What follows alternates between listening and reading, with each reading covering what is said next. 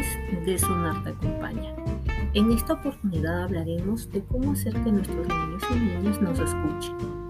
En este primer podcast hablaremos de la importancia de la comunicación. Empecemos. ¿Tienes problemas para que tu hijo y tu hija te escuchen? ¿No presta atención a lo que le dices? ¿No obedece ni coopera? ¿Sientes que hablas en otro idioma?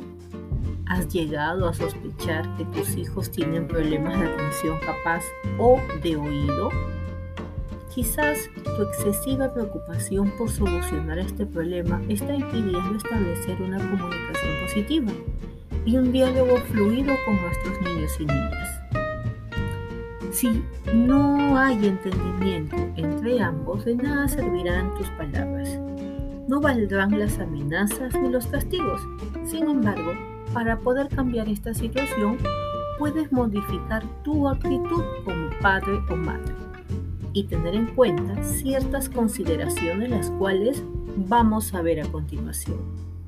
Y empecemos justamente con la importancia de la comunicación entre padres e hijos e hijas. Comunicarte de manera fluida con tus hijos e hijas es fundamental desde la primera infancia, ya que durante este periodo se asientan las bases de la relación que mantendrás con tus pequeños a lo largo de tu vida. Hablar y escuchar a tus hijos e hijas te ayudará a conocerles, a guiarles, a acompañarles y a protegerles. Cuando la comunicación falla, el hogar puede volverse un verdadero campo de batalla, un duelo de egos que se evidencian en gritos, protestas y llantos. Y estamos seguros de que preferirías tener paz en casa, ¿verdad? La base para una buena comunicación es la empatía. ¿Y qué es la empatía? Es justamente esa capacidad para ponerse en los zapatos de la otra persona, que permite entender sentimientos y emociones ajenos y reaccionar de manera acorde.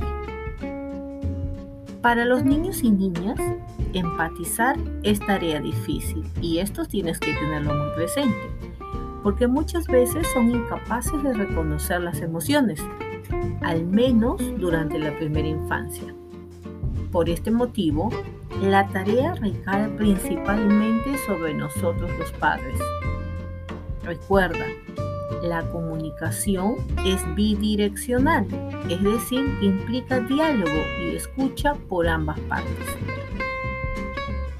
La comunicación entre padres e hijos siempre se debe o siempre debe fundamentarse en lazos de amor que se van fortaleciendo en el paso del tiempo.